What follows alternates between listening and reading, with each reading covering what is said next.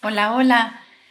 Oigan, feliz de estar grabando este, este episodio de que ya se avecina el fin de año. Estamos ya a veintitantos de diciembre.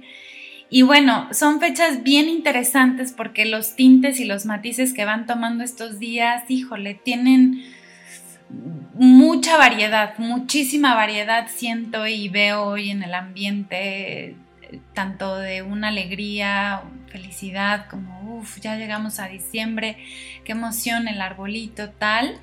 Y por otro lado, eh, un dejo, una melancolía importante de, que ha sido un año diferente. Este sin duda ha sido un año que creo que personal y colectivamente nos ha, nos ha marcado y nos ha enseñado muchísimo. 2020 creo que lo recordaremos eh, y estará, se hablará de 2020 por muchísimo tiempo y se lo contaremos a, a los que vienen detrás de nosotros. No sé cómo esté siendo para ti y quería grabar esto por, porque tengo, tengo algunas cosas que me encantaría compartir desde donde yo me muevo, desde donde me vivo y desde lo que percibo en el consultorio, ¿no? Entonces, bueno, un par es que Seguimos en temas de pandemia, creo que eh, hoy los semáforos vuelven a estar en naranja eh, y eso significa que, bueno, que la gente sigue experimentando muchísimas cosas a, través de del, del, cuerpo físico. Y bueno, el miedo a través del cuerpo físico se manifiesta y se vuelve muy evidente, muy, muy evidente. Así que ese es creo que el primer, el primer punto que me encantaría compartir contigo. Em, la gente no se enferma por el frío.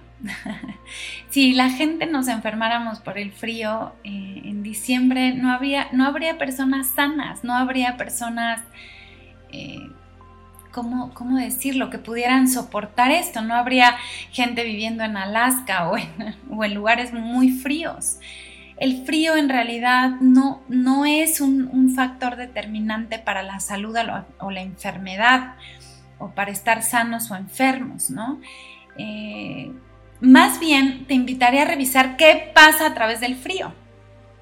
Y claro que estas épocas y, y, la gente se predispone muchísimo de nos va a dar gripa, los cambios de temperatura, tal o cual, y más bien es los cambios emocionales que hay en estas épocas. Si bien para muchos, como, como lo estaba comentando al principio, para muchos es súper feliz, emocionante, eh, es una bendición llegar a estas, a estas épocas del año, para muchísima gente es, es muy triste. Hay muchísima gente grande, viejos, que se mueren en esta época del año porque las pasan solos, porque la familia ya no está, porque están lejos, porque no pueden venir. Y hoy con temas de pandemia y hoy en temas de, de, lo que estamos viviendo como, como planeta, creo que se vienen épocas bien interesantes porque siento muchísimo miedo en el ambiente. Hay que informarnos muchísimo más. Yo no, no soy, no, no me considero una autoridad en, en algunos temas. Apenas escuchaba a un doctor, un doctor español, eh, hablando de temas bien interesantes al respecto de este virus. Y, y, la verdad es que a mí me gusta tener otras perspectivas. Yo he vivido esta cuarentena y, bueno, no cuarentena, esta pandemia como desde un, desde un filtro diferente, manteniéndome energéticamente lo más equilibrada, lo más armoniosa que puedo, porque creo en que la energía, en que mi campo electromagnético es lo que en realidad me mantiene sana y me mantiene menos vulnerable a ciertas energías.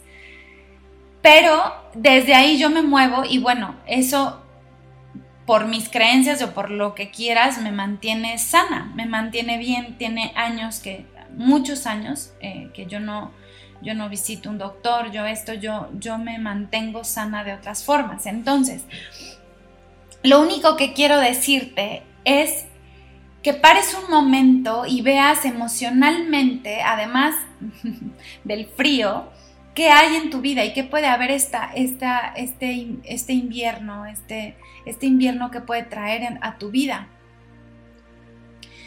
Emocionalmente, eh, mentalmente, todo el miedo que se está moviendo, este miedo de, de no vayan a ver a sus abuelos, de no vayan a no sé qué, porque no los vayan a contagiar, porque tal o cual.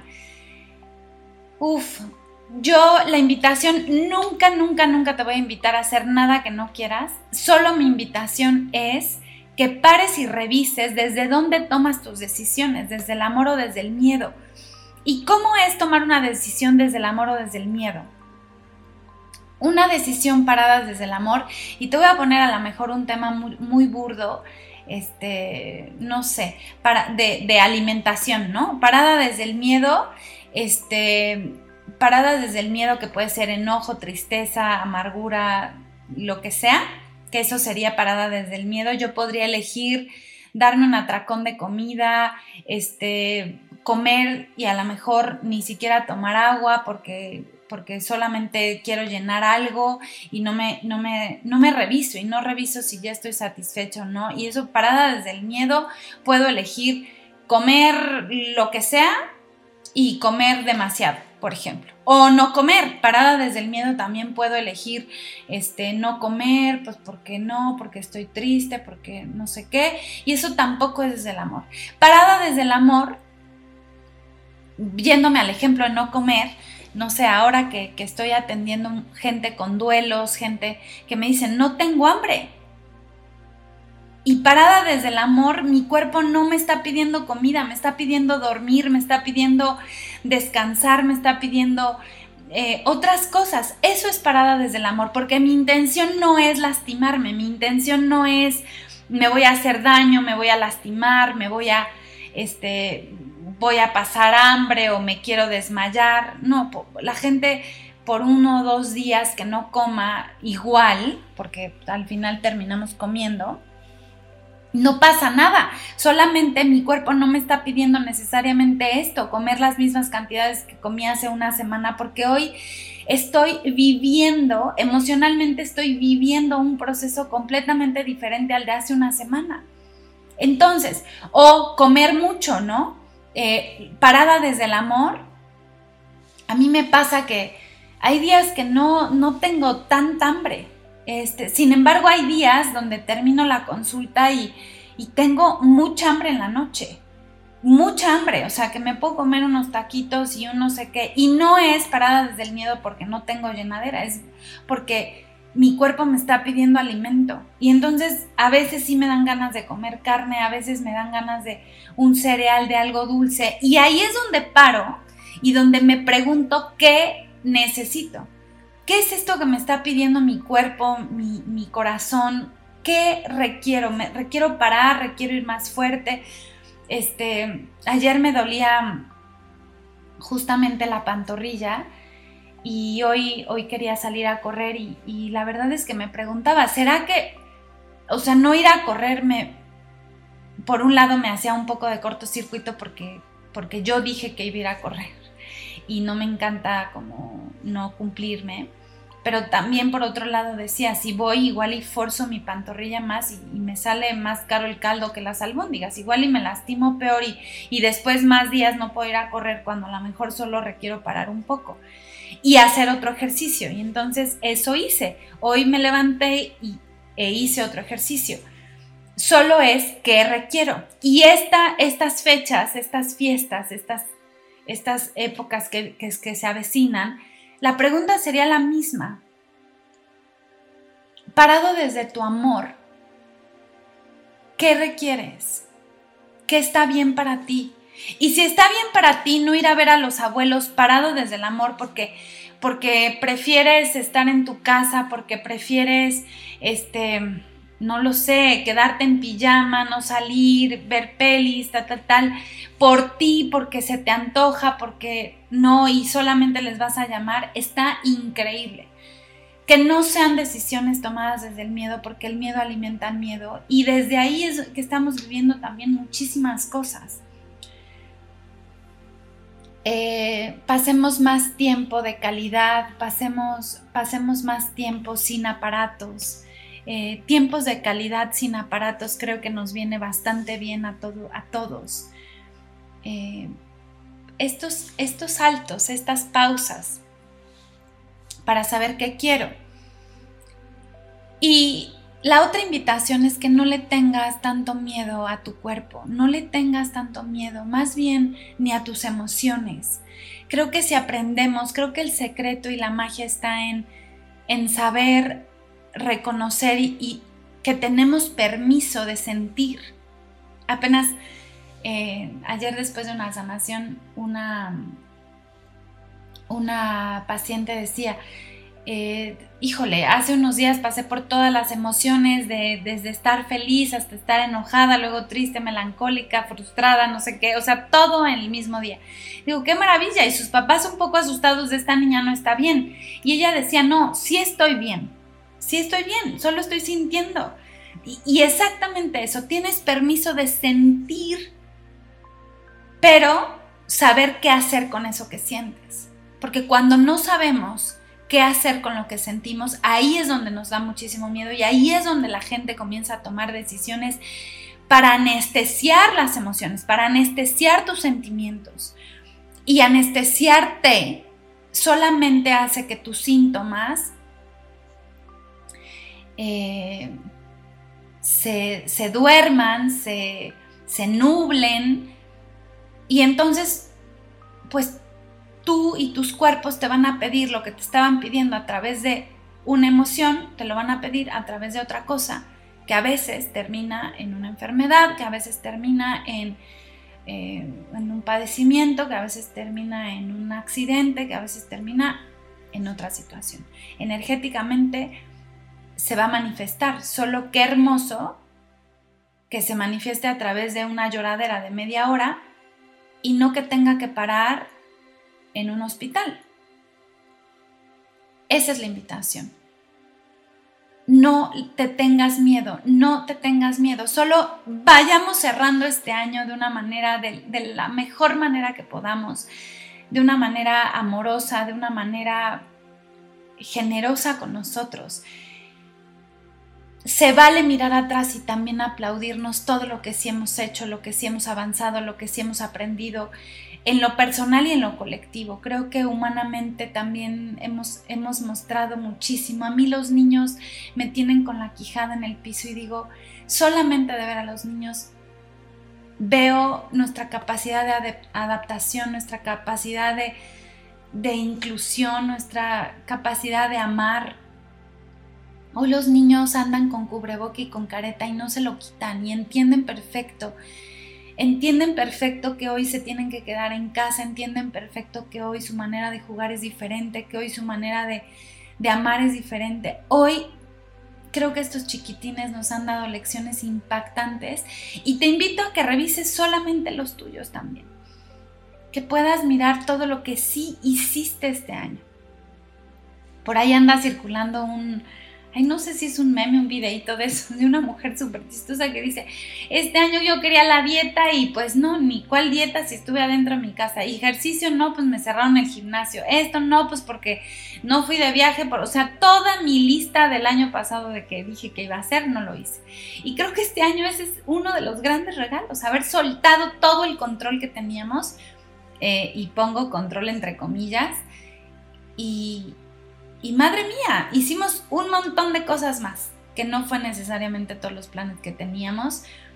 Eh, se avecina otra vez principio de año y, y ganas de volver a, tener planes y, un vision board y un, este, y un cuadro de manifestar y, tal. Y, y quizás hoy nuestra, nuestra, nuestras peticiones, nuestros deseos, sean diferentes. Y también se vale que hoy no sepas qué, quieres pedir y también se vale que hoy, hoy sigas un poco en esta pausa que el mundo, que la vida nos hizo hacer. Y te quiero recordar que no tienes prisa, que si no sabes qué pedir, qué querer, qué desear para el próximo año, también se vale. y se vale ir replanteando prioridades, se vale replantear deseos, cosas importantes. Hoy la vida nos enseñó a resignificar importante, a resignificar valioso, a resignificar muchísimas cosas. Quizás nuestros deseos, nuestros eh, cuadros de manifestar cambien y no tienes que saberlo todo hoy. Solo date permiso de ir sintiendo, de ir revisando tu brújula, de ver qué se siente bien para ti. E insisto, deseo con todo mi corazón que estas decisiones sean parados desde el amor, parados desde el amor. Y bueno, lo último es que te quiero desear el mejor cierre de año, que sean fechas armoniosas para ti, que sea como sea que vayas y elijas pasar estas fechas, puedas estar contigo, que puedas disfrutar lo que sí hay, que puedas disfrutar a quien sí está, a quien sí se quedó, a quien sí eliges, que puedas soltar todo lo que lo que ya no te sirve, lo que te pesa, lo que lo que ya no está nutritivo ni padre para ti. Ese es mi deseo para ti con todo mi corazón, que, tú y tu familia, que tú y los tuyos tengan increíbles fechas de, de resignificar, de amar, de apapachar diferente. Y nos vemos, nos escuchamos el próximo año a través de Halaken felices de seguir compartiendo, creando, coincidiendo con, con todos y cada uno de ustedes. Gracias, gracias a nombre de Dani y mío por, por hacer de este año un año mágico para Jalaken, por, por seguirnos, por, por creer y por usarnos como este canal del universo para recordarte que, que la magia es en ti, que la varita mágica eres tú todo el tiempo, que puedes usar tus polvos mágicos todo el tiempo en tu vida y estarte listo y dispuesto a crear milagros con el universo y a ser testigo de esto. Y yo amo ser testigo de, sus vidas, de todo lo que va ocurriendo en, este colectivo que formamos y que amo ser parte de él y amo seguir aprendiendo con ustedes, a través de ustedes y para ustedes. Así que feliz cierre de año, que sea un feliz comienzo el, próximo y nos estaremos escuchando segurísimo. Infinitas bendiciones. Hola, somos Dani y Mar de Jalaken y este podcast tiene la intención de por fin sacar a la luz lo que nuestras cabecitas y nuestros corazones han sentido, creado, canalizado en los últimos años. Llegó el momento y el medio por el cual queremos compartirles información, recetas, experiencias, rituales, reflexiones, preguntas. Todo esto siempre para activar y recordarte que la varita mágica eres tú. Que lo disfrutes.